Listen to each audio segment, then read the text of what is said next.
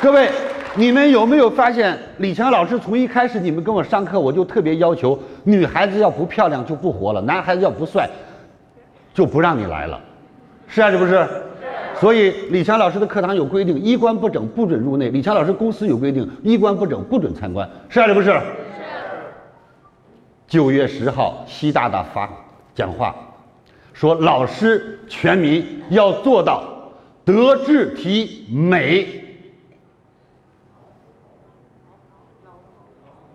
勤好像是勤的还是劳啊？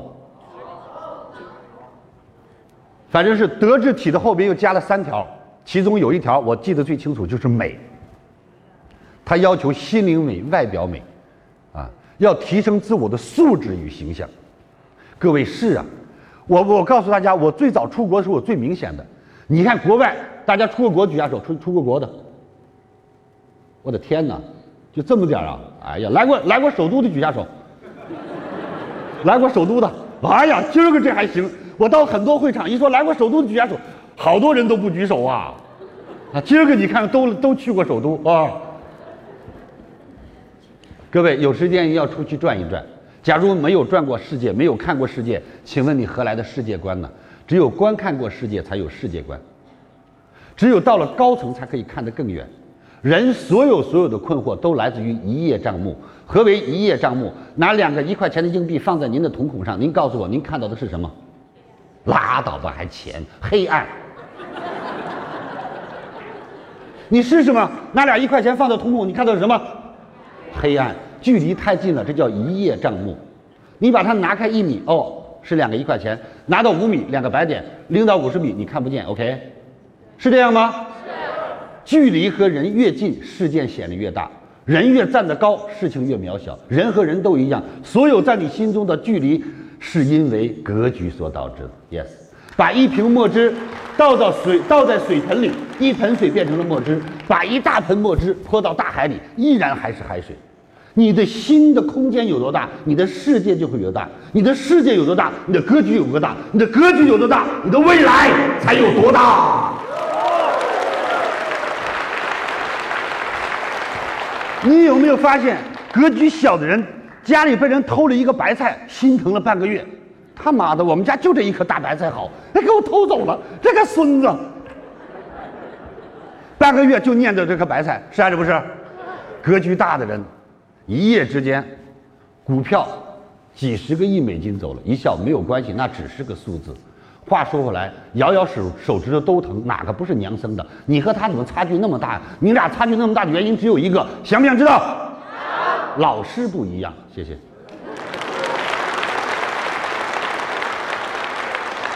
大家不要笑啊！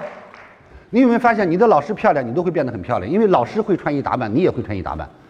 今天老师的助理，我们的小郭老师漂亮吗？形象好吗？好。你现在到我们公司去看看，都这样了。为什么？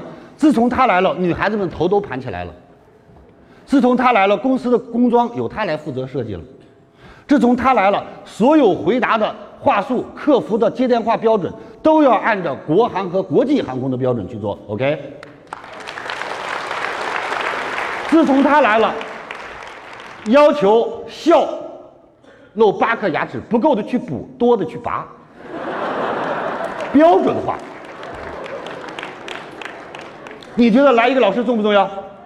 重不重要？所以老师说，你这辈子快乐、贫穷、丑和美、懒和勤，全是老师教的。你一生的最大失败就是跟错了老师。有人说，老师我都没上过学，你爹你妈也是你的老师。OK。九月十号，习大大讲话专门讲这句话：家庭是孩子的学校，父母是孩子的老师。这在很早很早以前，老师就这么说，是还是不是？所以很多的时候，我们要去思考，人生当中无知者无畏，所有的一切一切的没有，都是因为无知。何为无知？不知道。何为不知道？没有学。所以，不学者无知，无知者无畏，无知者无畏者就是愚昧者，愚昧者必然贫穷。所以，这就是不值钱的人不可能有钱，有钱也是短暂的。当你的钱有了再失去的时候，人们经常说的一句话，你这叫德不配位。谢谢。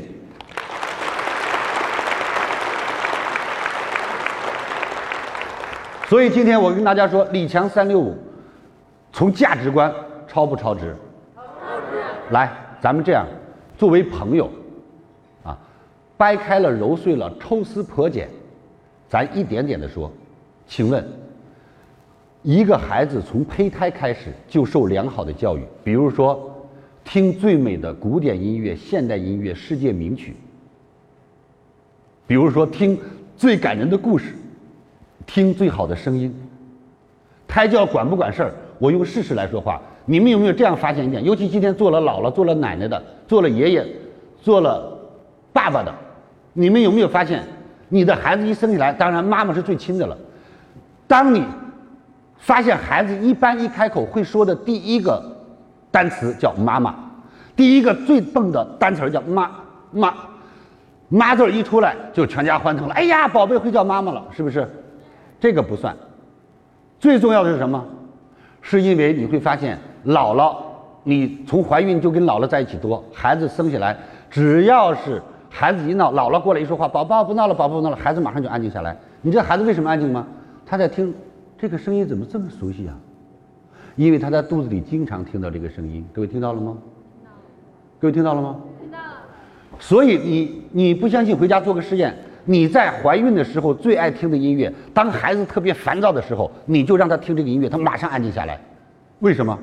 他马上会从大脑里反映出来，多么熟悉的声音，是不是？再次飘响在耳边。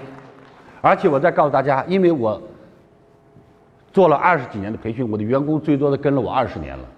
跟了我二十年的员工，二十年他要跟着我，从二十岁到四十岁，他要经历结婚生子，啊，很多我身边的员工都生了两个孩子了，现在他们大的孩子都有上初中的了，这些孩子都有一个共同点，口才都超级棒。大家都说：“哎呀，老师，我们家孩子口才特别好。”我总是自豪地说：“不看胎教是谁上的。”你们知道，他们怀着孕的时候都还在老师身边工作。老师那个时候最大的工作量就是每天演讲，每天演讲，每天都在演讲。OK。我说我告诉你们，你们家孩子算比较低调。你们家孩子要是第一句话一会，如果你们家孩子一张嘴说的第一句话是“女士们、先生们，大家好”，吓死你！那证明胎教太成功了。各位是不是这个道理？所以今天我要跟大家说，你们觉得一个孩子胎教值不值三百六十五？值，值还是不值？孩子一生下来，咱们都做父母叫束手无策，是还是不？是。因为没有妈妈培训班，我们开车当司机都要去学三个月拿个驾照，但是人类最伟大的一件事却被忽略了。爸爸妈妈是第一任老师，却没有学过当爸爸妈妈。当爸爸妈妈全是摸着石头过河和凭爸爸妈妈遗传的经验。这是多么的可怕！如果我们在孩子出生之前就教受过我们的教育，老师教爸爸应该如何给孩子做榜样，妈妈应该怎么做，孩子应该怎么抱。一般的妈妈能学到初级的，抱孩子、给孩子按摩、换尿布，但是那只是生理的护理，心理的护理呢？如何和孩子沟通？如何让孩子有良好的习惯？你看，农村的妈妈别看笨。他有一些初级的胎儿知识，比如说孩子睡觉不能一面睡太久了，睡太久了会怎么样？睡偏了，因为头软。孩子老睡一面老睡偏，会一边发着发长的是圆的，一边是扁的，头会睡偏，明白了吗？啊，所以要告诉孩，经常给孩子翻翻身儿。啊，所以这其实这什么？这就是幼教。而今天我们的幼教更科学，是经历了多少代人的总结，现在由老师来讲孩子的护理。孩子从零到六个月的培养，六到六个月到一个岁的培养，各位重要不重要？重要。就单单这些，您觉得值三百六十五吗？值。这都不算。孩子入了学了，等于孩子在他的人生学习当中进入轨道化了。过去的学习学时候是自由散自由散漫的，每个家都有一个教都个教法，每个家都有家教，每个家都有自己的习惯。但是进了学校，他算初步进入国家应试教育的统一高速路，是还是不是？所以，在这个路上，怎么样告诉孩子交通规则？怎么样告诉在这个路上怎么样行走才避免出错误，避免受伤害，避免被老师批评，避免被同学伤害，重要还是不重要？重要。所以今天我们所有的 K 十二除了补课，还配合如何辅导孩子的心理。如何来引导孩子？我想请问各位，培养一个优秀的儿女，三百六十五值吗？值。这都不算，三百六十五这些都有，而这么多加到一起，我要跟各位说，这是我们 A P P 里的冰山一角，海水一滴，九牛一毛啊！为什么？内容太多太多太多了。以李强老师为例，过去我六个小时的课，八个小时的课，市场卖价是六百八、七百八，而今天 A P P 里有李强老师近千小时的课。还加上千位名师的课，还加上日语、韩语、俄语、德语、西班牙语，啊，九个德九个国家的啊小语种，还有常规英语，加国学、艺术、钢琴、舞蹈，这么多内容，各位三百六十五，请问超值吗？咱们摸着良心说，超值吗？在全中国，各位，是谁打打响了教育公平化的第一枪？李强。两年前我提出来，教育要公平化。何为教育公平化？就是所有的孩子应该受到同等于教育，叫教育公平化，是还是不是？是。就像咱俩有一样的病，一个医生给看的才叫公平，可不可以这么说？您的孩子和我的孩子上的课是一个老师教的，这才叫公平，是还是不是？是。谁做到了？新疆的孩子、西藏的孩子，你知不知道西藏的孩子上到初中还不会有，还有不会汉语的？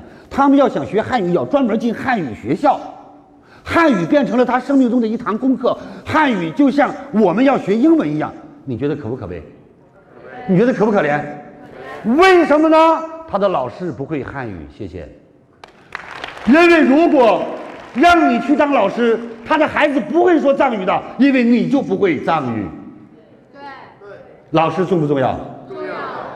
而今天李强老师，让他穿越大山，飞越海洋，纵横河流，打开手机有信号，便有全国统一的 K 十二教育，统一的胎教，统一的幼教，统一的成人教育，统一的国际教育。